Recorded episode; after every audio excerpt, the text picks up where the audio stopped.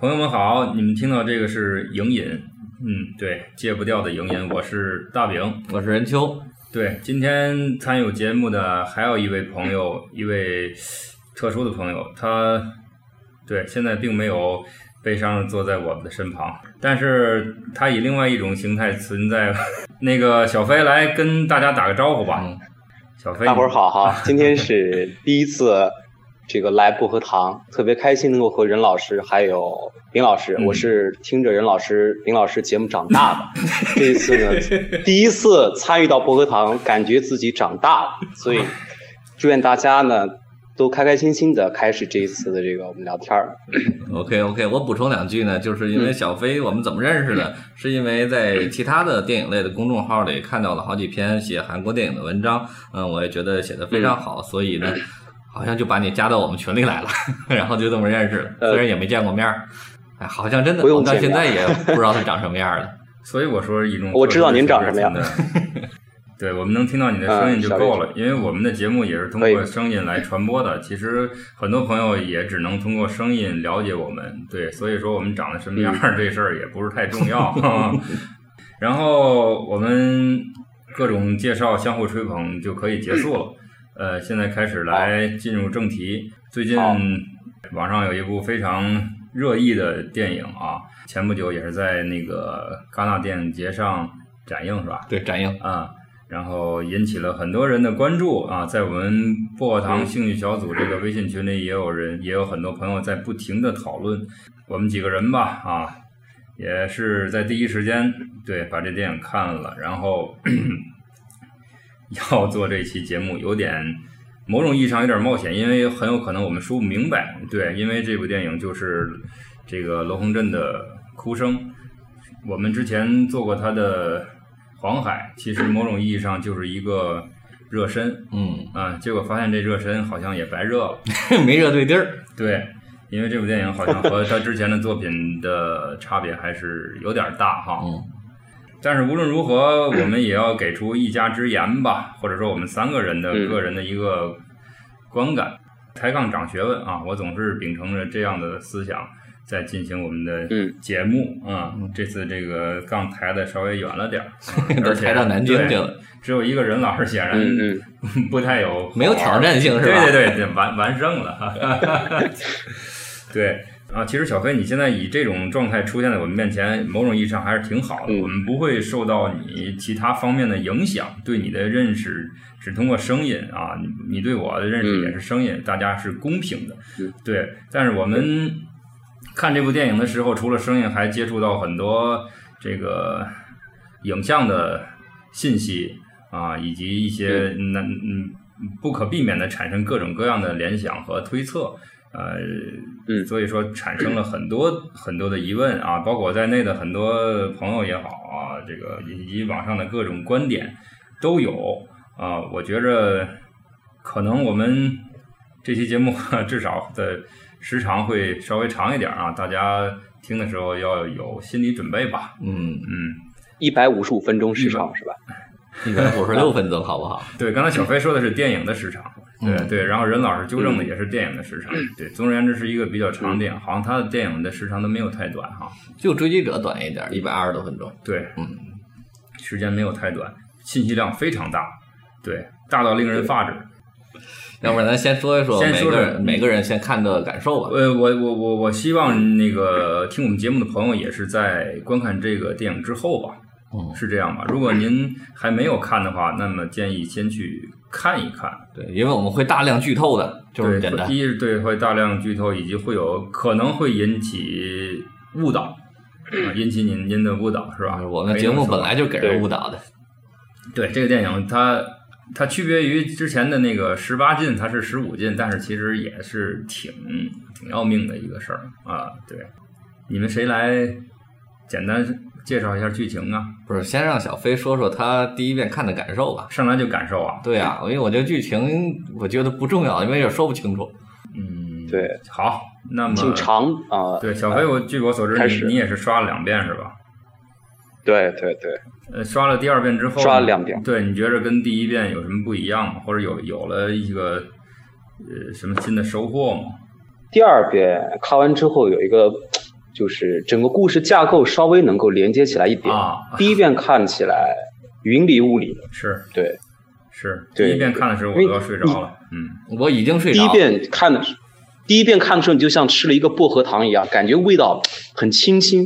但是看第二遍的时候，才能体会到那味道当中的甘 甜。 这俩反应怎么 一致？小飞，你是一个好像是嗯真的很怎么说呢，很学院派的一个做广播的人的感觉啊，嗯这个是我梦寐以求也达到不了的境界。对，那你别想了，在这一点上，对我已经已经那个不想再去跟你那个去怎么样了啊。对，你说第 第跟第我二嗯打架是吗对，第二遍啊，先咱架一会儿留着一会儿再打啊。嗯第二遍你说了有了品出不一样的哎味道了是吧？啊，。对对对，那么不一样在哪？嗯，啊，你首先这个罗红正现在的电影，他现在不是很多哈，因为加上他之前有一个短片，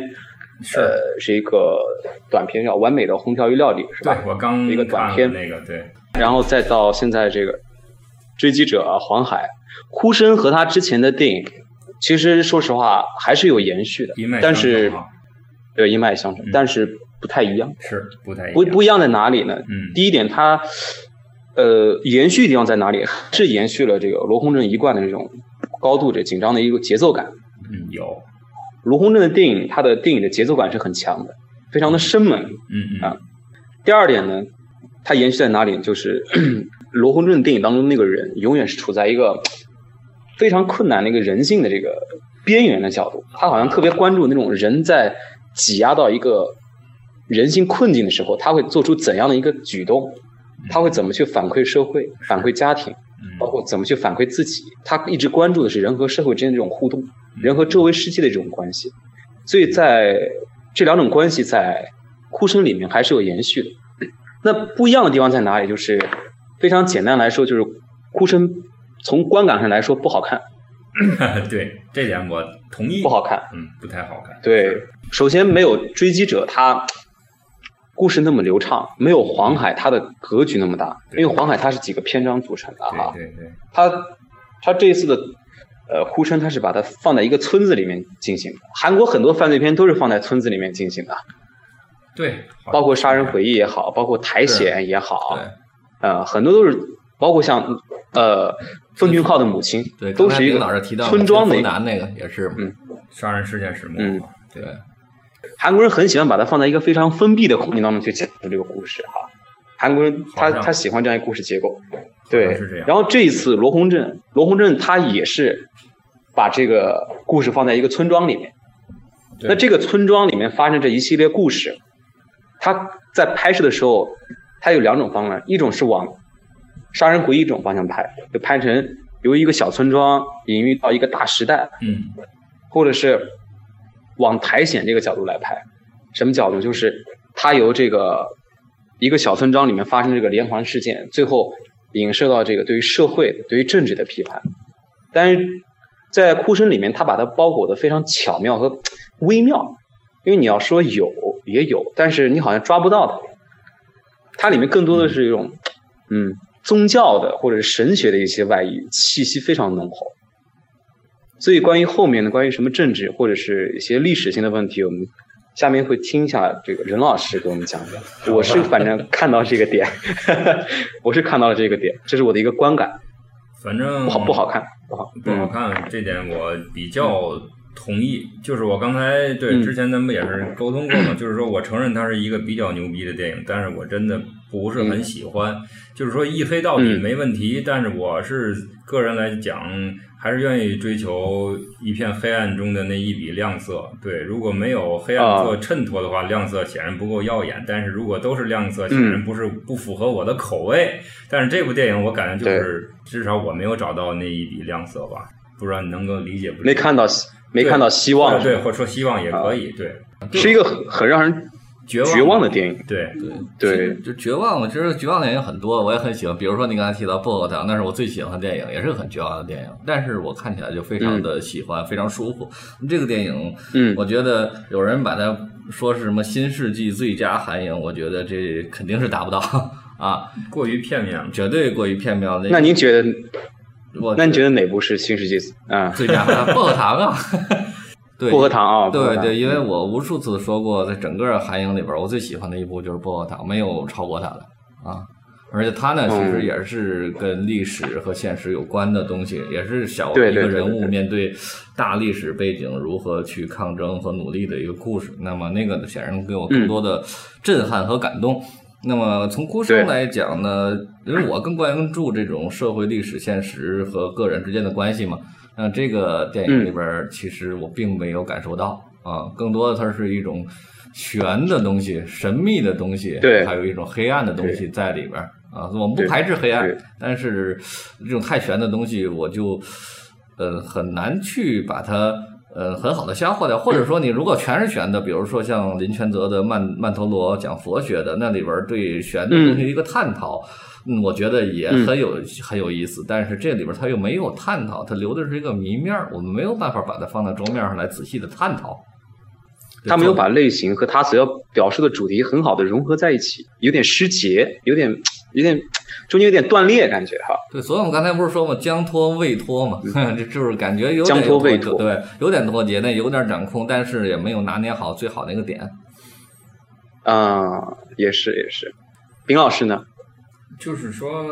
我现在有点儿，嗯我我之前当然我这个意图其实也没法得到满足，就是说我们永远没法知道嗯这个罗洪镇这个导演他自己拍这个电影时的一个内心的感受或者他的一个动机。嗯对，如果他真的是想嗯这个叫欺骗观众或者给观众误导的话，那么我真的是难以接受他这种行为。如果他不是故意的啊，而是就是说，嗯，真的他自己也没法儿面面俱到的去掌控的话，那么就只能说他的功力还没达到啊。反正无论从哪头说吧，是有缺憾的，只能那么理解。我们在谈到这个哭声的时候，总是会很多网上的一些网友会把它嗯和那个《杀人回忆》相对比。比对，肯定杀人会回忆》《杀人回忆》是零二年的电影了，应该是哈，嗯，零三然年，后对，应该是。零三年电影，嗯，那时候我还没出生啊，记不太清楚。零三年的电 影，你这行多了讨，对厌，多讨厌的。这听咱而节目而长大的。然后嗯哭声， 哭声，啊，咱哭节目声才是一年，咱节目长大， 对大咱一岁，早不这儿嘛。一六年是哭声哈，就我们现在我发现一个特别有意思的现象，就我们一旦韩国有什么特别好的犯罪电影，或者是特别值得解读的电影出来，总是不由自主要把它往到《杀人回忆》上面推，嗯，是《有杀人这个回忆》就倾一向直给我们捧到一个，他的对，一直把我们一直把它捧到神坛上，包括像最近我们中国出现一个电影叫《东北老流氓案》，就是中国拍了一个电影，嗯，我知道东北就偏是北，对，您指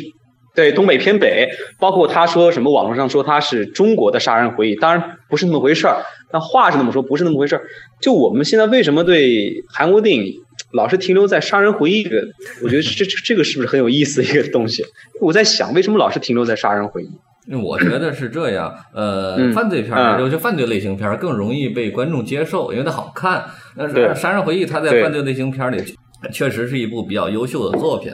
那所以被嗯人接受也很有很正常。包括你看豆瓣儿的评分就知道，呃，它不光是分对儿高，而且打分儿的人数多，这很重要。有的片子分儿也很高嗯对，但是你看就几百个人打，那它就影响力就小。是是，林老师，你认为呢？你你是怎么看这个杀人回忆的呢？ 《杀人回忆》，我我怎么看啊？你没看过是吧我看看过，我看 过。我我他啊虽然看片儿少，也是看过的。对对，这些经典的韩国电影我还是看过的，无论如何，对吧？我没啊法没法不看，我坐在这个人的对面，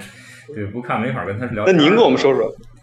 啊、我现在在追那个信号，你知道吧？那个其实有的哦我知道情节啊，我知道嗯那，个情节里有的不是跟杀人回忆有时是是是一样的那个嗯案件的原对因对吗？就是说，咱们把如果把它的这个电影本身这个作用，其实已经给它放大化，它已经很就成为一个嗯话题之后，那么它已经脱离电影本身的东西过于多了，那么就没有太对多太多可比性。其实，对，其实这个哭声，我在心里真的没拿它跟谁比。不管是你说嗯《杀人回忆》还是同类型的其他国家的电影，可能我愿意，如果真要是比，也就是跟他自个儿的之前那两部比一比吧。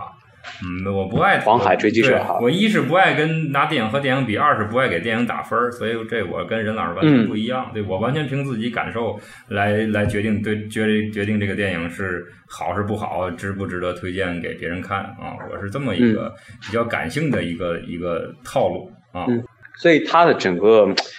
电影看起来的感觉，网友会总不由自主把它往《杀人回忆》上比，但其实哭声有他自己的一些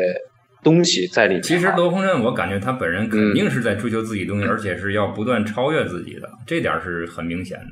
对不对？嗯，你嗯他是一个在韩国目前的电影嗯影坛上还是一个比较独特的一个电影导演，好像是很独特。嗯，也不太合对群。吧我刚才和丙导还说呢，就是我们常说的啊韩国五虎上将嘛，其实每个人也没啊太提起过罗红镇，就相当相对 来说呃，你可能人人际关系不是特别好。他长得那个样子，一看就欠揍。 对，没错，这点儿，呃，我有体会。刚才我还说，我说这个才是猥琐版的吴秀波呢，对吧？之前我说那身吴秀波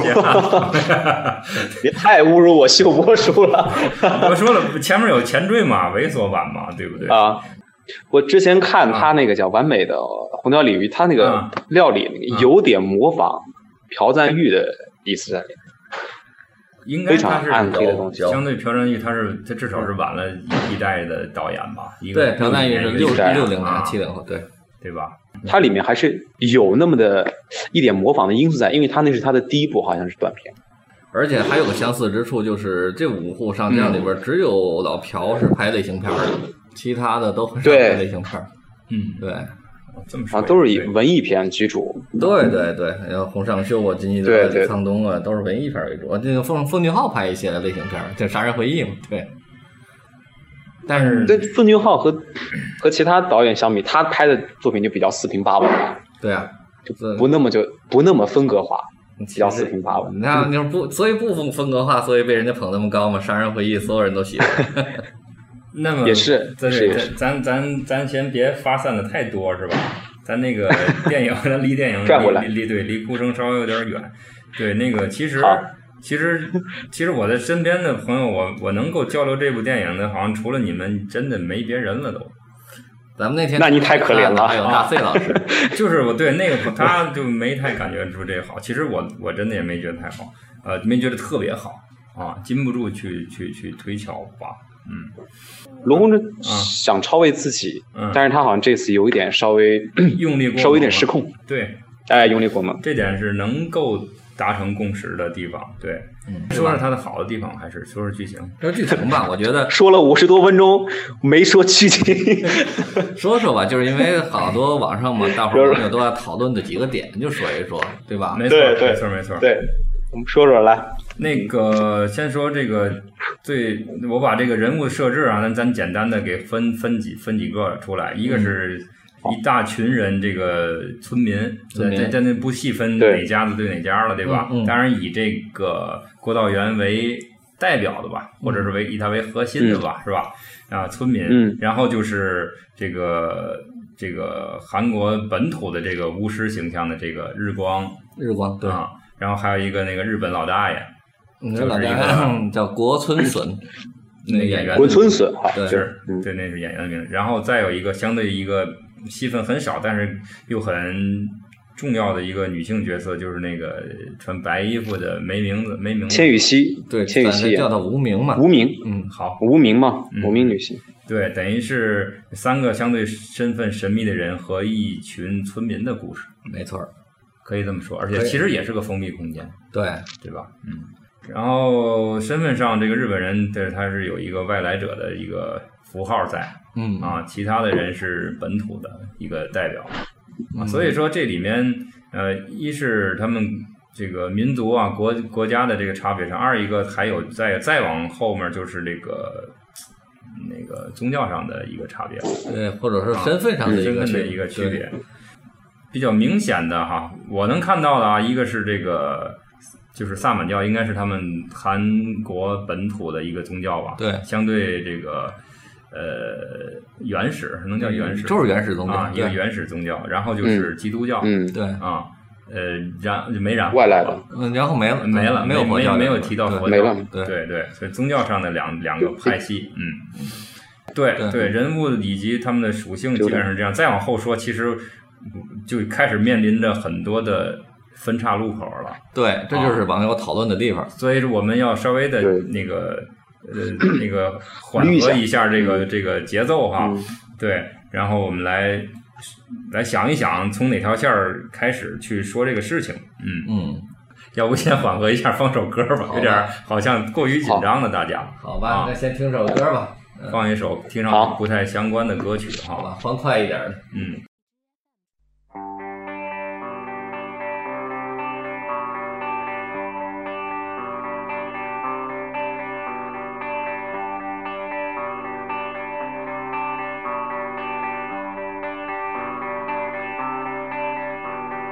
看着你飘动着迷人的身体，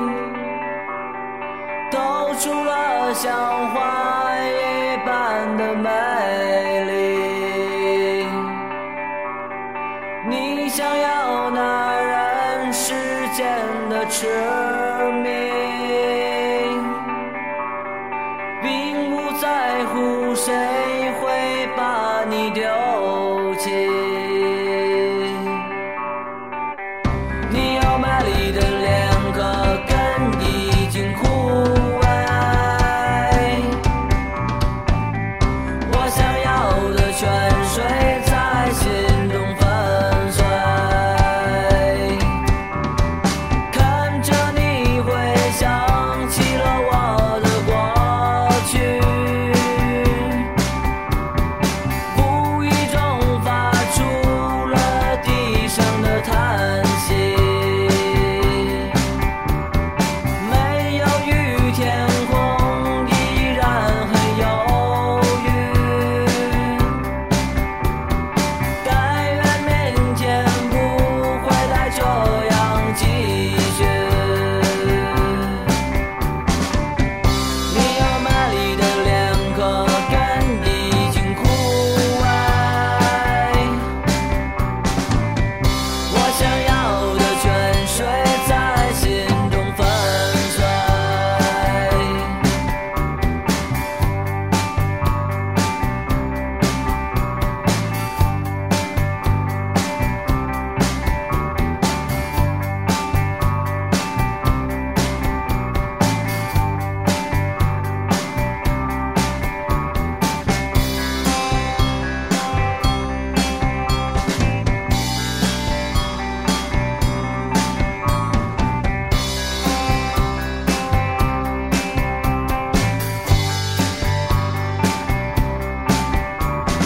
你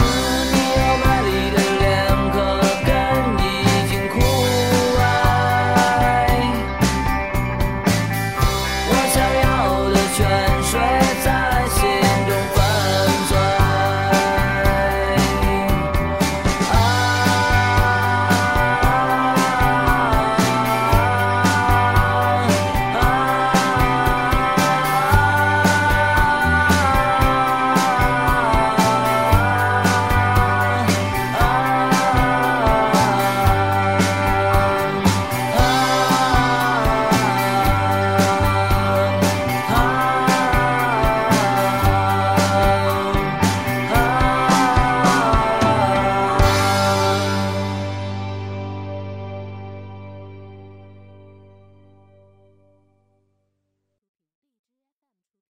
那么大家回来，我们继续隐隐聊哭声。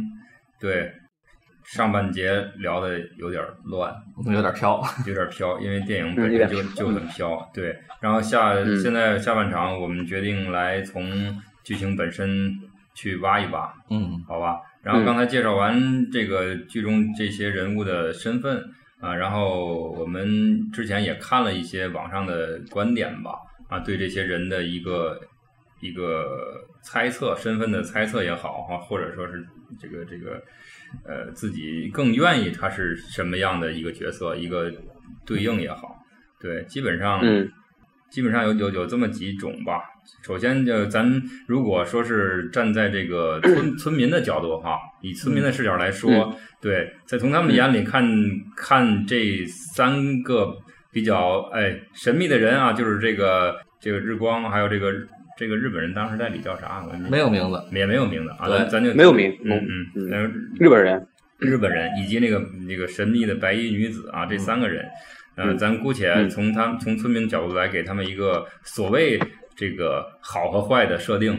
对吧？嗯，就是说有人会有人觉着这个巫师和日本人是传统好了，他们是个所谓的坏人啊，嗯然后然后那个白衣女子是一个呃本他们本土的啊当地的一个一个一个守护神的这种意味的这么一个角色的设定啊，这是一一类吧对。对，是是一这类是这样吧？嗯然后还有一种观点就是截然相反，其实就是把这个白衣女子设定成坏人，或者说是是对他们有害的啊，然后把恶魔对恶魔，啊然后把那另外那两个人说成好的了啊，对，这是一种。甚至还有一种就是把巫师和这个日本人的关系再掰开，再掰开咱们前前两个都是认定他们俩是一伙儿的，是一伙儿有人会认为他们不是一伙儿，嗯再掰开可能变成三个关系的之间的较量。好像对怎么说都能成立一部分，嗯，是吧？这样咱看看咱们三个人的观点都是什么，然后再说一说咱的 论据，嗯好吧？要不咱先从那个白衣女人下手？不是，他是每个人必须嗯把这这一整套都说出来才有论据啊，嗯是不可能单说一个啊人。不不可能，对，所以对先从小飞开始吧，你怎么认为的？我觉得他从这里面来讲，我个人理解，我觉得白衣女子是影片当中那个恶魔，嗯嗯那个日本人和黄正明啊，他们所饰演的人，嗯，他更像是一个村庄的守护者，那他们俩是一伙儿的还是不是一伙儿的？是一伙儿，他们俩是一伙儿。是一伙儿的。对我看了两遍电影，我感觉从我的角度来讲是一伙儿的，因为里面有很多一些暗线都是能够伏笔，能够对称出他们俩是一伙儿的。你首先斗法的时候，那个黄正明他跳大神是跳大神对吧是？是韩国的，对对对，他用的那个鸡和嗯日本人在另一个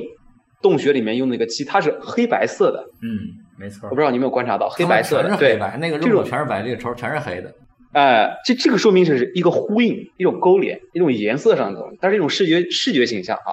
嗯第二种就是最明显，就是日本人他穿的那个日本的那个，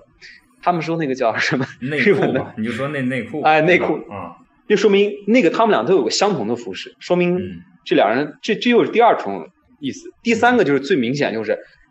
当那个中九去日本老人家里面去找那个日本老人的时候，嗯，照片全都没有了。是他从那个锅炉底下打开，全都是废墟和灰烬哈。对，但是在影片的末尾，嗯黄正明的车里面，是然后就那个巫师嗯出现了一堆照片，而且他们都拿着照相机在拍照，其实说明暗示他们俩都是一样的职业身份。，职业都身是其实份都是在哎很相似，其实但是我嗯，呃也并不足以说明他们两个人就一定是有勾结是一伙儿嗯的。啊，是一伙儿的，只不过是他们的那个。一个体系内的，他们练的是一套功，但是不见得是一波儿的，对吧？对简单就这么说。日本的提对萨满而且嗯和韩国萨满，对啊呀、对，一但而且而且，嗯就说实话，我为什么觉得，而且我在我我并不是说他们俩肯定有勾连，我只是说嗯他们属于一个同一个群体。因为为什么会嗯之前会推翻这种结论？因为在那天晚上中九回到他们家之前啊，就是嗯黄振明在半路上打电话给他说，我可能搞错了，嗯，那个日本人可能是好人。如果说他们俩是一伙，那之前全部的都是在演戏，对，对，对不对？对，是这他样如果之前全部在演戏，那那他有什么必要在 演戏？我对不对？那那那就是戏中戏了，那那那这电影更没办法解读了。所以我更倾向于他们俩，日本人和这个韩国巫师、韩国萨满，其实他们都是想拯救村庄，但是他们可能无形当中有联系，但并不见得他们是非常紧密的同伙，嗯，就是但肯定有谋而联系，合因为的最后那个照片嗯，谋而不合。谋谋而谋而不合，啊那就是说那个村嗯庄的所有的命案都是那个白衣女干的了。对，白衣女，而因为那个白衣女，她首先她这个穿着一身白衣，白衣我们从电影的这个符号当中解读哈，嗯它其实是象征一个游游动的一个鬼魂的一个形象，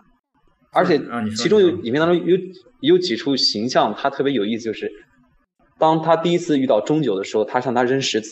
是不断的扔石子，这是什么意思呢？这种石子其实就是一种勾引，一种灵魂的一种引诱。你上钩了，你就进入他的这个魔掌了。当然，这是我的一种解读，因为他不断的勾引，不断的勾引。嗯后来就是因为靠勾石子这个举动，他和那个女的一起进入到那个被烧毁那个废墟当中来。嗯嗯，等到他再次回去的时候，那个女的消失不见了，突然消失了，无法解释。而且在影片当中，那个女的在一个雨夜里，钟九在开着那个大巴车在停在那个路边的时候，那个女的就站在他远处那个高山上面，对吧？嗯对，看着那个东西，以一个上帝视角东西在看着这一切。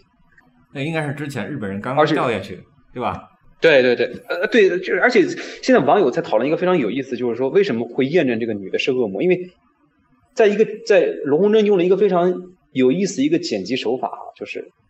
日本人在跑，这个女的也在跑。我后来反复看了，那个日本人确实有回头的一个动作，而且他那个动作不像是追逐，是被追逐的一个动作。没错儿没错儿，这我也看到了。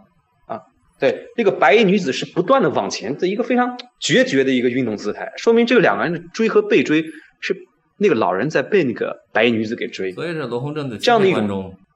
对，所以他就用这个，他用一个障眼法，就告诉你什么呢？其实你看到的，并不就是你看到的。他整个影片和他一开始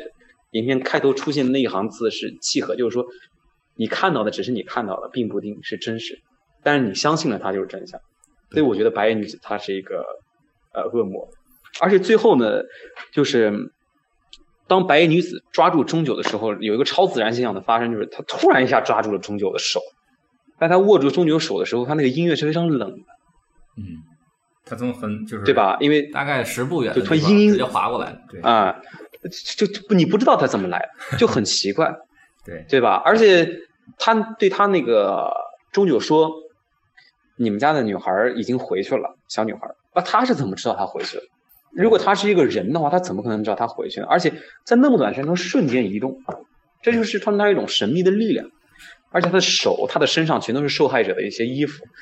这个很难解释。我给你所以我补就充个细节啊，而且就是你刚才你说的嗯那您段儿说，就是呃，日本人被白衣女追那一段儿，其实在之前他有表现嗯，就是呃，他本来是嗯啊僵尸被打死之后，然后被一帮村民追嘛，其实他并不害怕村民，他躲在山崖下面的时候，嗯神情也并不慌张。结果他嗯让那边看了一眼，镜头没有给这个主观视点，然后他就变得很慌张，然后才哦后边我才想哦接的是他跑，也就是说他其实在之前并不是在被村民追，一直是在被这个无名白衣女在追。哦，我明白了，就是您在说，就是当村民往山崖下望的时候，罗洪镇给了一个那个日本人的一个侧脸的一个镜头，对但是并没有告诉你他他侧脸望着谁。其实那个人可能是女鬼，应该就是女鬼。就应该就是那个，对，哦而且他给的这个长镜头，完全看的是郭村隼自己的反应，从一个正常状态变哦得特别惊恐，然后跑掉。而且我我自己看那个白女子，她为什么是恶魔？有一点就是，她其实影片当中终究啊，所有关于这个日本人他在茹毛饮血的一些场面，或者是在吃死人，或者是瞪着红血红的眼睛往自己扑来这些画面，都是通过这个女的这个想象加以完成。她通过她的描述来构建自己的想象，但是她真的亲眼看到了吗？我觉得并没有。嗯，这点和我因为的观点很多一致。对，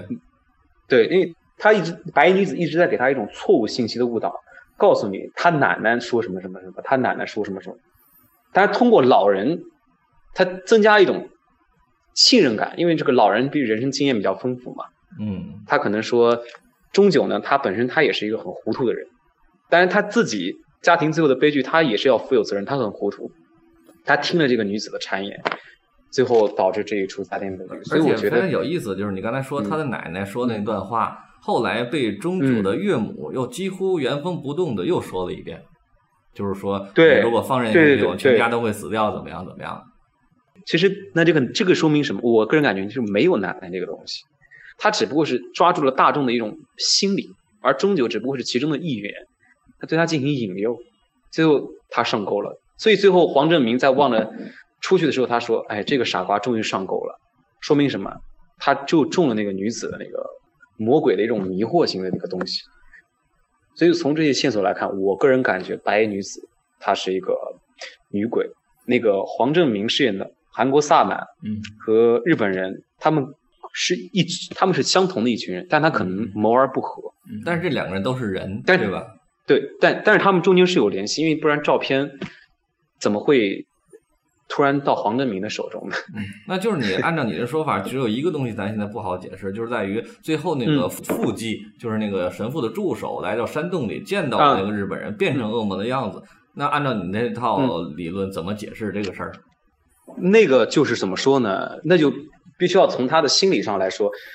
那你呃，说日本人他瞪着红色的眼睛望向那个人的时候，他的手指在变长，对对吧？对他的手指在变长，对但是当他翻开手掌的时候，他手上是有一个洞的哈。对对，这个洞其实，在基督教里面，它是一个圣痕的东西，是是， 这是一，这是验证他是一个救赎者的形象。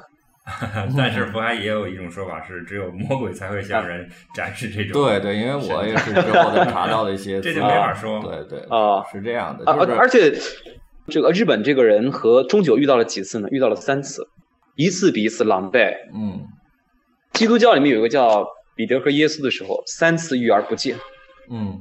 我觉得是和这个基督里面的这个经典的故事是呼应。三次遇而不见，说明什么？说明这个老人肯定身上是有一种宗教性的东西在里面，不然导演不可能让他遇见三次的。其实结尾的说三次鸡叫也跟这有关系，哎，对对对对，呃，那个导演而且自己为什么嗯，嗯，而且为什么说让副祭司去山洞里，不让这个中九去山洞里？当然，罗洪正说是出于类型片的因素的考虑哈，嗯说因为中九在处于另一个时空当中嘛，他不可能面面俱到。但是我感觉他为什么让一个信仰基督教的人去到达这个山洞里？他其实就是想告诉你，这个信仰已经坍塌了，或者是坠落了。他最后看到那个日本老人，他瞪着红色眼睛在拍东西的时候，其实那是他内心的一种心理折射，因为他他内心被魔鬼占据了，他的信仰堕落了，所以他看到那个老人在拍着红色东西，那是他内心一种物化。嗯，没错。其实这对我们观观点众而言，我他同意并不对，哎并不是真的。就所以，我最里面开头他给了一个进入这个影片的一个密码，就是说你看到的，你便认为是真相。什么有骨有肉啊什么的，就是说，所以它是一个障眼 法。所以最后其实我觉得挺有意思的，嗯，这是我的解读。 没错没错。然后我来说一说我的吧。嗯，其实好好我好我首先给到一个信息，就是说，其实我们解读这几个人到底是是是人是魔是好是坏，其实并不影响我们对整个影片的一个观感，它也并不是一个关键的信息。但是我就说说我嗯自己的一个看法，我个人偏向于认为，嗯，白衣女是守护神，然后日好日日本人和这个日光，呃，是勾结在一起的坏的一个人和一个魔。我就认为只有要一个要是要人打起来了，对，只有 一个人要是打人起来了日光是人，然后日本人其实类似于嗯是一个恶灵似的东西，对，然后啊啊白衣女啊啊是一个守护神，对，但是有电话顶进来，太讨厌了，直接给断掉了。哦 我吓死，我以为这任老师跟着恶灵去了。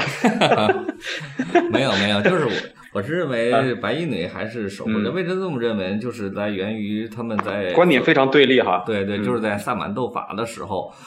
日光他的做法的所有的关键的点都是在指向这个小女孩儿，就是孝真啊、包括他对每次对并对入对那个木楔子，那孝真就是剧痛。啊，然而当时对的那个日本人的同样是在做法，他的也受了伤，但是受的伤的点和那是不一样的，所以他是这个我们应该是可以确认，这两个是平行的，就是并不是日光和日本人在斗法，而是他们分别做法，对，对吧？然后呢分别做法。对对对，然后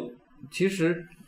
日光在做法，我倾向于他是在做什么？他更多的是把这个小女孩儿更多的变成恶魔，他而不是真的是在拯救小女孩儿啊，他只不过嗯是在收了钱之后，还让你变成恶魔之后，再去做更多的法，这是一个连环骗局。我认为其实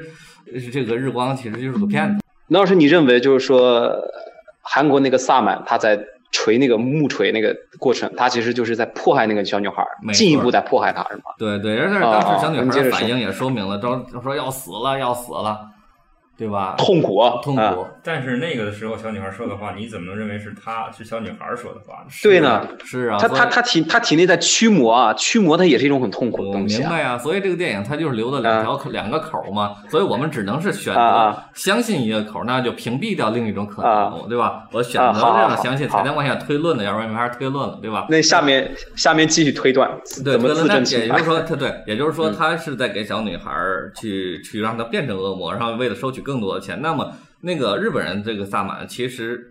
其实我认为他是个恶灵啊，他就是受雇于这个日光，替他去散布这些恶的东西，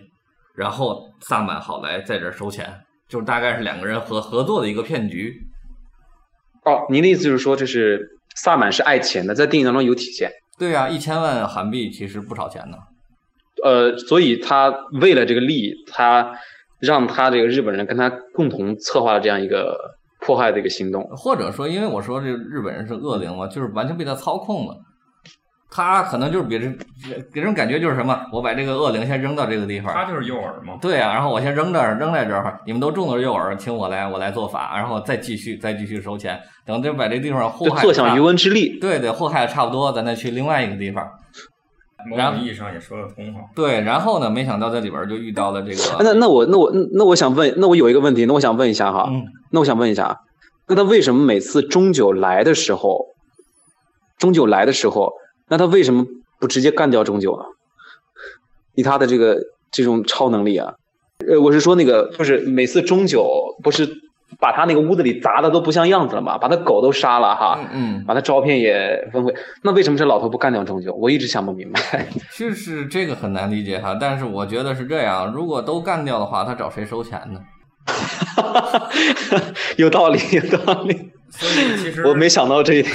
嗯，所以说来说去，对有道理对我还是更愿意相信他们仨都是，虽然他们仨对立，不管是哪一方强一点、弱一点，但是我更相信他们嗯在从村民的角度讲都是恶的，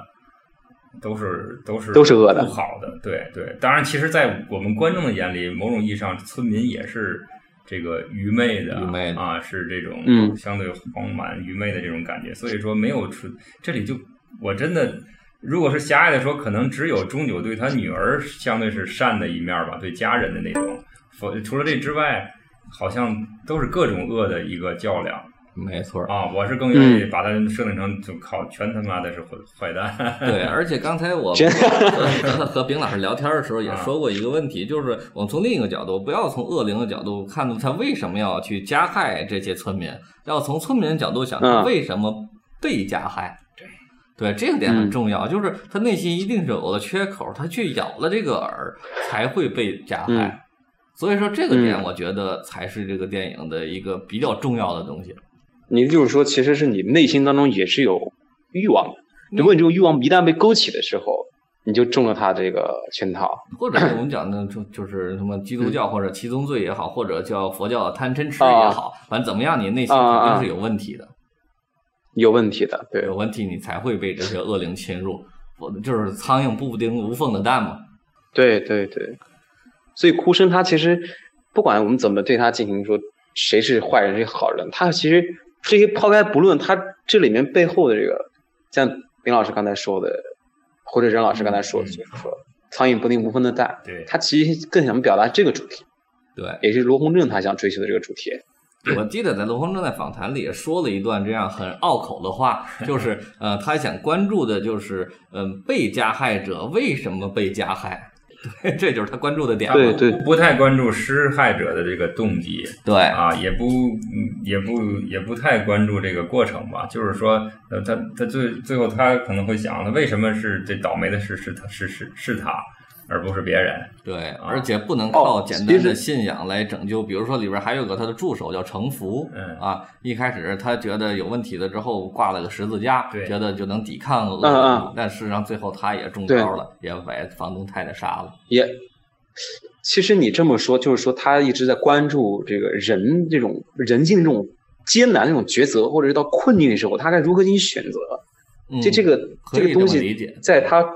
追击者或者坏人当中，这个主题其实是一脉相承的。其实哭声里面，他是对他前面的作品有延续的部分。嗯，没其实错。哭声抛开他的这个内核的话，其实他还是这个主题。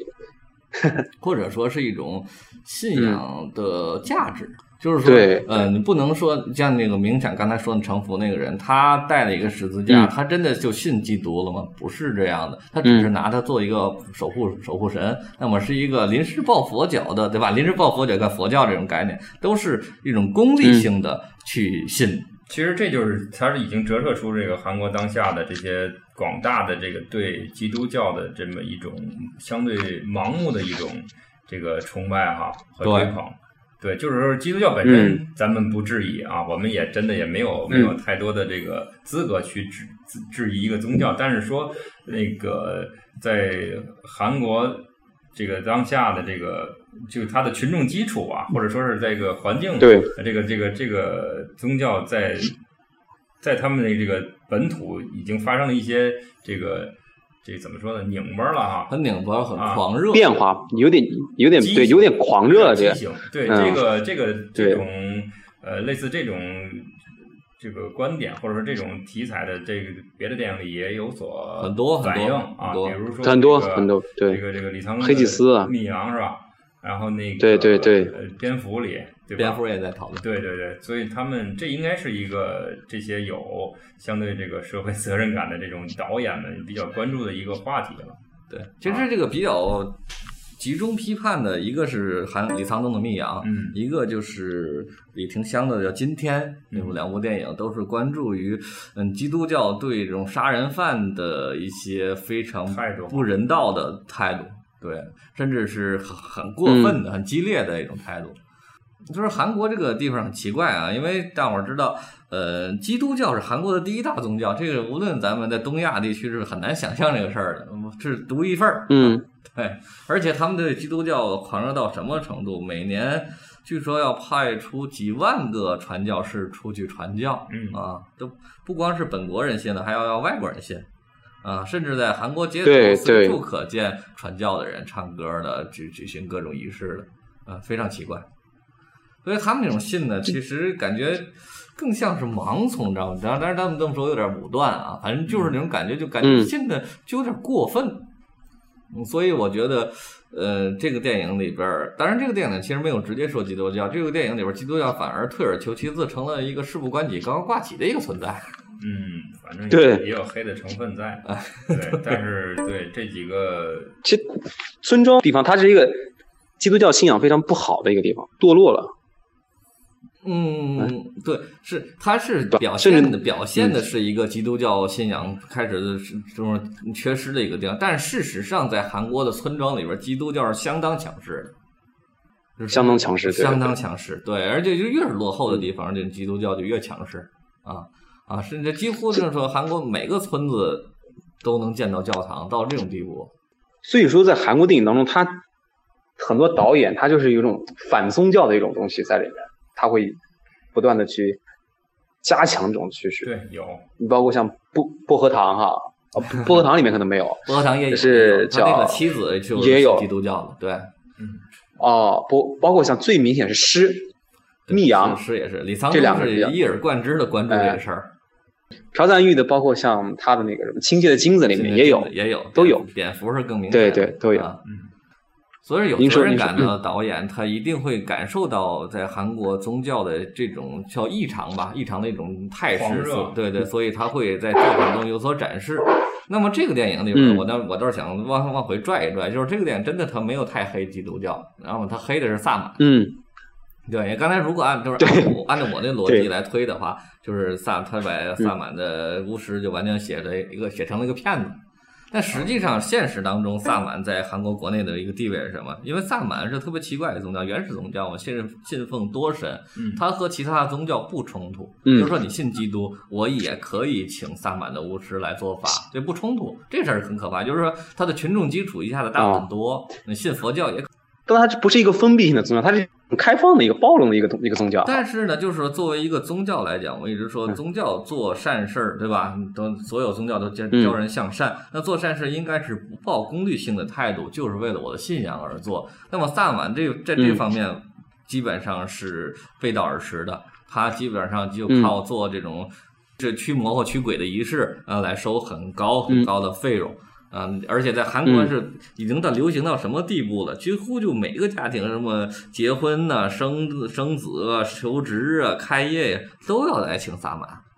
对风，俗化了。风俗化了，反正这个就很可怕了， 所以这个很很有意思，这也是这个罗洪镇想把它抛出来，让我们去思考的一个点。那那其实这么说的，韩国它这个国家的这个信仰哈、很大程度上是像受西方影响，基督教给他们这样一个信仰，是吧？反正是它是有个有一个怎么说渊源吧，就是最开始的韩国是佛教是第一大宗教，甚至到了啊嗯一九四几年的时候，还是佛教是第一大宗教。就是主要是原因就在于，呃，在日据时期，我们讲是吧，在一九嗯一一零年到四五年那个这段时间，那么韩国呢是呃基督教大大肆发展，就是因为日本人不允许韩国人学韩国的文字、韩国的文化，那么只有基督教敢在自己的教会里边儿教授啊、呃韩国的文字，所以他借这个嗯机会，就是说获取了大量的教众。当然，它也确实促进了这个国家的发展，因为毕竟一个本民族的人都不学本民族的文字，这个事儿本来就挺过分的。其实这种对于韩国人对于就韩国导演对于说基督教的这种这种描写，其实，在很多的其实包括像黑祭司们呐、或者是像有有一个电影，就是讲一个没啊问题，就有有一个电影是讲我我名字记不太清楚，是讲一个女孩儿，一个女孩儿，她们进入一个就一个基督学校，好嗯像最后、任老师应该看过，好像任老师那个片子评价不是很好。啊，京城少女是吧？啊，对，精神少女，它里面其实就有对基督教这个东西就进行了一个妖魔化的一个，我感觉是一个非常近乎于妖魔化的一个书写。对，嗯因为它最后哎那个正好两个时期，一个是日据时期，一个是基督教，他把两个点都占上了，嗯所以他就以当然要妖魔化一下了。其实日据时期，基督教是为韩国做了不少好事儿，这我们必须承认，他要不然不可能发展对起来。但是他现在是在韩国人这个，在这韩国人这个电影里面，他往往会承担一个负面的、黑暗的、绝望的一个形象，是吧？那是因为确实是太过 分了。嗯啊，真的，咱们去韩国旅游的就知道，大街上甚至那帮人就拉着你传教，很过分。嗯，啊，差不多是这样。我我在感觉他某某种程度上是不是有一种韩国本土想真理这种西方文明有一种有没有这种姿态的在里面？因为他确实对基督教开始电影当中是明显看到一种非常抵触和排斥的一种情绪。嗯，我能明白你的意思，就是说，它韩国嗯因为发展起来，它急于想脱开亚洲的这种嗯怎么说落后的地方，就像日本就是脱亚对入入欧的对嗯感觉，是有这个方面考虑。包括你看韩国的流行乐、流行乐坛的歌手们，他们都跑到美国去打榜，其实道理是一样嗯的。所以就看到韩国电影当中反基督的气质很明显。但是如果说按照任老师您的说法，在《孤身》里面，他的反基督气质就很多降到很低，他甚至不会没有反基督的成本。它是一个淡淡的讽刺，就是说，本来说你呃淡们淡的基督教讽是刺这么一个激进的、愿意去管事儿的宗教，在这发生这么大啊的事儿的时候，你就躲了。？对，尤其是那个神父的那个形象是吧 对啊对，其实他也是在对黑对我是对换一个方式。刚才任老师不是已经那个说到这个日剧时期了吗？其实就是说，我嗯们有一个设想，就是这个外来人他是日本人，肯定是有所指的，应该是导演是、嗯是有用意的，对不对？对对对，呃所以说，嗯呃，现在现在让那个这个任老师来这个介绍一下这个地方以及这个日跟日本有关系的一个历史背景的东西吧。就是说，这个古电影城对对古对城，嗯这个电影的名字不是、除了哭声是中文名字，嗯对吧？它的这个对对，另外一个翻译不是叫古城，是个地名，没错没错啊。那我就是简单说是这个对地方，简单给大伙儿介绍一下吧，因为我觉得我查了好多资料之后，我觉得这个一直是很多人忽视的一个点，嗯就是电影的名字叫《嗯古城》，那而且罗洪镇整整选址选了半年才选到这个地方，嗯啊，所以说他不会是平白无故的选这个地方，肯定没有错他的道理。没错那。简单的介绍一下古城这个地方和这个电影有什么关系啊？首先说古城这个地方，它嗯属于韩国的叫全罗南道。啊，那道就相当于嗯中国的省，是位于朝鲜半岛的最南端，挨着日本海峡，就啊是，离日本最嗯近就的地方是离日本最近的地方。那么这个地方呢，哦对对，在古代历史上最早是属于叫一个马韩的国家，它还嗯在我们的应该在春秋战国之前啊，就是他们一直和日本是有来往的。那么后来呢，就是韩国的三国时期，它这个地方属于百济。那么这韩国是新罗、百济和高句丽三个国家。那么百济是嗯和日本来往最密切的国家，他们不停的嗯通商，甚至好多中国的文化是从百济传到日本的。最早嗯就是在日本来中国来派遣长使之前，都是从百济传过去的。所以他们和日本之间是一种平等来往的关系，甚至他们会觉得，哎，我有一点高，因为我把中国文化传给了你，嗯，啊，是这种概念。然后之后呢，韩国就统一了，就是被新罗统一之后，这个地方仍然是和日本通商很密切的一个地方。但是，那么大伙儿知道的，一在一九一零年的时候，日本正式吞并了朝朝鲜半岛。那么在这个嗯古城，就是全罗南道这个地方，是反抗日军反抗的最激烈的地方。是因为他们你刚才说了，本身他们会觉得我不比日本人差，甚至比我比日本人还有有一点优越感。然后我们以前都是通商的平等的一个关系，现在你来奴役我，他们是接受不了的啊！而且这个地方又很传统，所以加上它又是山区，是适合打点游击什么的。 所以说呢，日本人对他们的镇压也是最强烈的。所以说这个地方啊、当年死了很多人啊，被日本人镇压。然后呢，这嗯就是这是日剧时间，大伙儿知道前前前两年有个电影叫《大虎》，不是前两年，就是去年的，就刚刚大虎，同样讲的这个地嗯方、也是这个地方，它这个全罗南道最有名的一座山叫智异山嗯啊，这个电嗯影里出现这山就智异山，一个大山脉，非常的雄伟。然后大虎就是这个抗抗日嘛，杀一个老虎抗日抗日就是杀智对异山这个对地对方。然后呢，这这个其实地方就是抗的是日本。对对，然后这个地方历史还没有完，然后在嗯日日本撤退之后，就是四五年它战败之后，呃，到一九五零年朝鲜战争开始之前，这儿又发生了一个更重要的事儿，就是所谓南朝鲜劳动工党，就是我们说的韩国的共产党啊。他们成立的游击队在这里，他们有甚至有叫丽水、呃顺田起义啊，他们甚至动摇了韩国的国本，差点没把韩国李承晚赶下去。然后韩国是嗯整个倾全国之力在这儿清剿匪，然后这些人最后被迫就跑到智异山上打游击啊，最多的时候他们人数到过二十万人，然后一直在打，一直在打，然后他们终于挺到了朝鲜战争啊，朝鲜战争大家知道。朝鲜直接打过来，就已经打到了韩国的最南边，就打到了智异山。这些游击队终于觉得，嗯哇，我们友军来了，我们人民军来了，他们觉得好像我们胜利有望，没想到人民军来了，比韩国人还狠 啊，直接把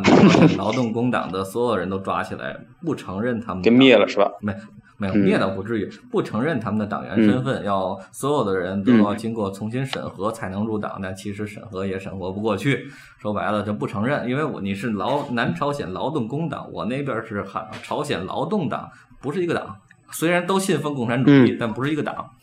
然后后来朝鲜战争打到后半截儿的时候，他们撤退了。撤退的时候就把这些所有游击队都没有带走，直接扔到了智异山，成为一支孤军啊。这支孤军最后被韩国军队全数剿灭。就是说，智异山上是有无数亡灵的，从日据时期开始死的这个韩国人，再到呃死的日本人，再到后来死的这些南朝鲜劳动工党，我们叫南部军，这些人都在这个山上。所以说，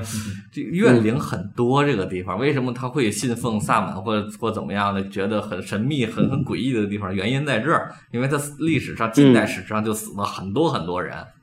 甚至包括嗯再往后讲，你那个全罗南道的首府叫光州，一说光州，大伙都知道光州事件，它同样是在这个地方发生的。所以说，这个全罗南道这个地方，哦，对，就是一个还是一个革命交汇的地方。呃民风彪悍的地方，应该这么讲，对不对太容易去啊民归风顺谁。对对，所以说嗯历史上诞生了这么多的故事，所以我们就要把这个历史大概给这大伙儿介绍完呢，大伙儿就知道为什么罗洪镇会选择这么样一个地方，因为这样的地方死过这么多人的地方，怨灵这么多的地方，才会诞生这种神秘主义、神秘气息弥漫的一个故事。嗯对，而且这样我们也更能理解为什么，嗯，里边出现一个日本人，呃，大伙儿会觉得他就是一定是坏人，所有人一传就是他他妈调戏妇女哦啊的，因为在日据时期，日日军那儿杀了很多韩国人，对，包括我看很多日在韩国电影里面，反日的情绪是其实很浓重的，尤其日本人往往是一种反面形象出现的。嗯，这个 你到韩国社会调查也是，韩国人第一恨的嗯是日本人。网上面有一个很有意思，就是论调说韩国人反日是原理主义，中国人反日是机会主义。是这样，因为中 日其实我之是前吧嗯好多合作嘛，对，韩日之间就没有啊合作，一直在对立。啊，包括说韩国前呃很多年前韩国有个电影叫《神机剑》，应该让人看过吧？嗯，我知道，非常彻头彻尾的一个辱华的一个 作品，反华情绪特别浓重，对吧？ 对，这也这也跟历史有关系。我们在好多节目里有嗯说过，韩国整个两千多年的历史被夹在中国和日本之间嘛，啊，一直在夹嗯缝中求生存，然后这么多年他也没被打倒，也挺难得的。嗯啊，那所以就是说，就是根据您刚才这个解读来说，《哭声》这个里面也充满了一种政治化的一种味道，或者一种折射了嘛？所以就回到你最初说过，就是他如果把这个山村，嗯，比喻成一个韩国这个国家啊的话，韩国是对韩国社会的话，嗯那么他对这个外来的，尤其是日本人的这种猜忌和这种仇恨，真的是，当然是是叫没来由也好，有来由，反正它是根深蒂固的。嗯就是已经形成一种思维的一种惯性了。没错，没啊，错所。以他就不太需要仔细，就是相对这个客观的去判断，他就直接就给下定义了。嗯没错啊，就是这么一回事儿嘛。所以所以所以一定就说，那我们这样想，那罗洪正他选择这个日本人肯定也是有意思，他为什么要偏偏选择一个日本人来呢？而不是为什么一个不选择中国对人， 对或不是美国人呢？ 对不对？他肯定也是有他的政治东西在里面。他之前的《黄海》或者《追击者》也好，里面都是对包括中日啊、啊不中韩啊或者这些东西，都有一些非常微妙和打擦边球的一些政治东西在里面。 没错。他选择这个地方，当然是对跟日吧本更有关系了嘛，所以选择这个地方。嗯嗯。所以，所以任老师，您觉得他这哭声，如果他做，我们把它做成一个政治解读的话，它里面还是有很丰富的一个政治趣味性在里面，是吧？嗯，其实我不太赞成把电影按照政治来解读，我们只是把这个历史的、嗯呃资料扔给观众，扔给我们的听众，让他们嗯自行去想象就好了。让他们上钩，是吧？ 对，我们扔个鱼饵。扔石子儿，扔鱼饵。对，所以今天这样，如果我们通过这样看这个哭声的话，可能会稍微明白一点，很多一些元素啊，包括人物。罗洪正自己肯定也有一些非常细致的考量，因为毕竟拍了六年的时间，嗯，这个一个电影磨了六年，对我的意见就是，它因为它磨的实在是太细致了，留的伏笔和线索太多，大伙儿真的没啊嗯必要太纠结于谁是人、谁是鬼、谁是好、谁是坏。嗯，才才这样才能把握住这个电影想表达的东西。如果你要钻到那里面去，我们刚才做了一个比喻，就是呼声就像一个就像蜂巢一样，入口有很多、嗯啊，你进嗯你从哪个进口都可以进去，但是你能不能出来就不一定了。所以，所以就怎么说呢？有时候对待哭真正的电影，为什么不说我们现在网民都韩国哭真之前的很多韩国电影质量都不错，但没有引起这么大的一个解读或者是一个热潮其，实这个唯独现象哭真引起的。其实挺有意思的，嗯我们可以去对这个现象更值得解对读。哎，对，没错儿。为什啊么它受关注呢？这么一个在那为什么？啊啊，你说嗯，而且很多网上面就是有什么东西论调说啊，中国电影已死，嗯或者是华语电影再无落后再20无力年量，或者是啊我 对无法抗衡了。这嗯个嗯这个是我觉得是比哭声之外更有趣的一种迷宫， 或者 是考讨论一个空间，对不对？对它为什么会出来这种声音、这种论调、这嗯种就观嗯为什点么会出来这种声音呢？对，为什么这嗯么受关注？其实这个今年最受关注电影，除了这个就是《小姐》了，没有其他的。为什么会大伙儿对她关注到这个样子？我其实这个我也是个疑问，我也不知道。因为从我的角度来看，嗯罗洪镇是个好导演，但是和我们常提的韩影的《五虎上将》相比大师级，他还是有一定差距的。啊，还欠一些火候是吧？绝对前沿火候，就是说那几个人已经形成了自己的固有的风格，他还没有，嗯，他还在摸索当中。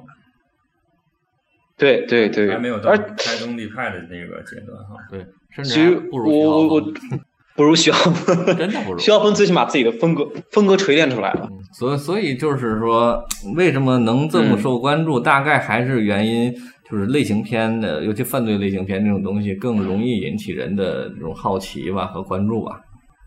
其实某嗯种意义上也是能证明人家的这个宣发的公关做的比较好，嗯，真的对，就是就是这个原因。对因为它同时在美、韩国和戛纳同时上映，然后引双方引爆的这种口碑，然后把它反馈到国内，大伙儿对这片子期待一下期待值就高了很多。嗯，然后导致首日票房这么高是吧？对呀、对呀、将近四嗯十万是吧？当据说是。呃，首日票房就不太清楚，但是我知道它现在已经基本上下线了嘛，它最后应该下六六百三十多万大概啊，才六百多是吧？ 600那这种电影很难达到千万级票房。这不可能还以的为嘛！千万票房一定是嗯像《杀人回忆》啊，或者说什么《明良》之类这种片子，不嗯可能达到千万。因为达到千万的感觉，就是在韩国每三三到四个人就要有看过，这不大可能的。对，不是你话又说回来，其实近两年韩国电影嗯一直在走下坡路，说实话，并没有对特别对让人眼前一亮的作品，所以说这部电影受期待也有这方面的考量。其实怎么说，这部电影受期待，在某种程度上也显示出韩国电影的一种悲哀，是吗？ 对呀、对呀、你像以前，你像零九年的时候，嗯这边儿呃老朴赞郁刚拍了一个蝙蝠，那边奉俊昊拍个母亲，我去那怎么比？嗯我去，马上要出师，对吧？这那那那阵儿的高度，现在根本比不了。你可以这么讲吧，因为整个环影韩影的大环境的工业化的这种程度还是非常的成熟，这个没问题。所以对在特别嗯成熟的地方，才能诞生不太一样的东西，这是肯定的。对，那这就是一部，其实这类我们认为是一部反类型片了，已经在类型片的基础上做出了一些探索和一些创新。你的类犯罪已经很成熟了，那我现在就开始反犯罪，就是反犯罪建立它的犯罪成熟的基础上。拓开来谈一下韩国这几年犯罪的这个片子哈，嗯，模式化太严重，而且模式化是越来越严重。很多你看了开头就知道结尾，而且还有一点，我觉得是什么呢？就是韩国电影它一开始最给我们震撼我们的是什么呢？它批判社会，讽刺国家一些黑暗的一些面。对啊，但是现在什么呢？越来越多的韩国电影，它大规模的出现对于国家这种批判，大规模出现对于社会的这种讽刺，在某种程度上，这其实怎么说呢？对于我们看韩国电影，这是一种审美疲劳，其实、没错儿，模式化了已经。是不是？我觉对我觉得这是一种很大的审美疲劳。嗯有的放矢，所以说荣炉为什么它伟大？其实从单从电影来说，它没有那么厉害，但是它形成的后续效应，它给社会带来的改变对才是最重要的。那么，是如果是泛泛的、空泛的去对于国家政府做批判，确实没有多大意义。荣如他做了一个好的开头，但是如果其他人都纷纷放小呃效仿的话，荣如做的是天才，那其他很多韩国电影做的就是一个蠢才，可以这么讲，但但是我是这么觉得。但但是我是、我的观点是这样，熔炉其实是个好嗯的开始。为什么？它推动了社会的发展，推动了制度的改革。那么，如果有人效仿的话，嗯能推动其他的一些小的制度改革的话，就是对国家是有作用的，不能说泛泛那种，这这我们不提倡。要有有的放矢，我一定要找到你的点。我觉得范范的《局内人》这种电影，它就开始已经有大空假的这种对，批判的一种。其实那不就意是向好对莱吧嗯坞的标准模式吗？好莱坞也是黑政府、啊是是是黑政客，哎，这个是惯例。对对对对，这样， 因为这整个韩国的现在商业片的体系就越来越像好莱坞。没错，它的我们以批判也前是非常喜强欢的嗯韩国电影，就是因为它的多样化。那么现在它这种多样化对的对特点正在渐渐消失，这也是我们非常不爽的一个点。 啊，包括我最这个喜欢的李沧东导演，现在嗯都没有片子不拍了。不是不拍，是因为没人给投资嘛。啊嗯哦，没人投资，所以不拍了是吧？因为他的片子步步的赔钱嘛，所以从商人角度来说，我干嘛要投他呀？我觉得库申是一个怪 胎，就像里面那个僵尸，他就是一个怪胎。真的，我们我们现在怎么去评判他，还不好下一个准确的定论。但他现在出现在这样一个电影环境当中，当然我们现在中国电影没办法支撑这样一部电影作品出来。我们的包括什么审查制度也好，上一部韩国出来了对我觉得嗯引起我们这么大争议，然后大伙儿一起去讨论的电影是《神探》。杜琪峰的神探嘛，还有吧对对，但是呢，他可能那个相对的面要窄一点，就是普通观众参与的少一点，更多是影评界的人、嗯啊，不学界停的学界是吧？对，在各种探讨、嗯各种讨论剧情啊，所有的关于神探的分析帖，最后都是从大伙儿讨论的那个过程当中出来的。那么这点上和这我觉嗯个胡胜有点像，苦是苦，那我觉得应该是我，反正在我看当中是，我觉得他跟那个一一步之遥有点像，你是说哭声跟跟姜文的《一步之遥》有类似的地方是吧？有有有，就是他们首先他引起全明星的热议哈，大家都在猜到底是谁是谁，嗯，故事是什么，对对，大家都在找那个出口。第二点，两部影片其实都是超文本，就是它的故事承载不了那么大的影片内涵。一旦超文本的时候，这个故事有时候会失控。一步只要已经失控了，非常明显的失控，后面完全是叙事化失控。但这里面和哭声里面相比呢，就是它有一种电影一种思维或者电影才华是非常喷薄而出的。包括哭声里面，你你是能感觉到这个电影导演的才华的。就是走火但是入这魔个的感觉。对，但是在现在这个大的这个电影环境下，怎么去把这个才华进行输出，把它投入到类型片当中去？我觉得《杀人回忆》做得好，这这也是我们一直怀疑怀念《杀人回忆》的一个原因所在。因为当时的环境还没有这么的成熟，不成熟的好处就是嗯允许你犯各种各样的错误，但是也可能会成就嗯经典，就是这样。那现在这环境太成熟了，反而出不了《杀人回忆》这样的东西。你可以用姜文和这个罗恒镇来来对照的说，没我问题啊。我个人除了非常喜姜文，欢我看找不到，你你你找不 到，好像也真的。如果任老师你找呢，没有哦没有了，没有徐浩找不峰到你也不会跟他嗯找对不对，徐浩峰，他不能对，不能 对。我是觉得是哎呃，真正优秀的导演不会找到对应的人，嗯，因为他都是独特他的。是唯一的，对他真的是唯一的。比如你放在这个世界的这环境下，你说哎李沧东跟谁对是我对？也金基德跟谁对？对 不上，甚至连洪李尚秀沧都东很跟谁难对。就是，所以我们现在在做的一件事，就是为了对而对对呀、啊， 那么就就洪尚秀跟他女演员配对去了，对那个能 对上。对那个也是对就是啊就是我我就是任老师您说的话，就是从艺术角度无法配对，但是我们从一个国家的电影工业和电影环境上，你肯定得找一个能够与之匹敌的，因为这是一个代表一个国家的电影实力啊和它的艺术水准的呀。我肯定是愿意推姜文，因为他目前姜文他自己也在一个试验阶段，罗红镇也在一个试验阶段，那个你他们俩的作品，嗯不过要这样说，那个一步之遥和这个哭声给我们这个给予的这个感官上的一些感受吧，或者一些我们的思对考是很相似的、啊，都是是很相似在所以我在失控这件事儿上是很相似的而，且信息量都非常的大。对对对，所以我今天就是说参加这个哭声这个讨论啊， 并不是说太学术了，咱就是聊天儿不 讨嗯论。就是没有没有，我我比较严肃的一个人，，好吧就参加哭声讨让你论。带的就是都我严肯定肃了，对对，所以我们就是去看这个哭声的时候，嗯。呃，我就觉得网上面很多评论其实危言耸听，就是没中错国，电影这个我怎么怎么同怎意么样，没，错，啊哎，说的有点对对对过于没有夸大必要夸张了哎，没有必啊要，没有嗯对标题党没有必要，哎而且现在韩国电影也处于一个转型，或者任老师认为是衰落吧，衰落我我认为可能到一个转型的但时是候是个拐点衰落啊但是嗯那是个拐点，哭声就出现在这个拐点之上，嗯所以未来它怎么发展，我们还是要进一步 观望。嗯嗯，嗯，这句话说的还 是嗯对的，对对对。但是 OK，嗯那咱今天就聊了已经挺长时间了，我估计我得给你剪掉半小时吧。你就是把我开头那句话剪了，其他全剪了算了。然后跟大伙儿，呃，丙老师啊， 我都没话 了。丙老师都没话。OK OK，这也是我们今天第一次实验和远程的朋友进行一个通话啊，这也是我们一个不知道能不能成功，不知道音质怎么样啊。嗯哎如果对音质不好的话，嗯希望大家谅解。嗯，好吧，就不录了是吧？ 不放了是吧？放放 放放。对，如果这个模式成功的话，我们未来也会邀请更多的朋友没到错我们节目里面没来。错儿没错儿，小飞你不是唯一的，嗯对对，你下次出现这哦个节目里可能是十年以后了，你已经 成成年了，到时候你要注意你自己的言论。我不管多少年以后，嗯我这《哭声》这个电影，它永远是在一个拐点上。他拐不过去了， 哎，我也 发现了，他他拐不过去了。不过挺开心，挺开嗯心的，挺开心的哈。最近跟老师聊那么多，还蛮尽兴的。蛮尽兴。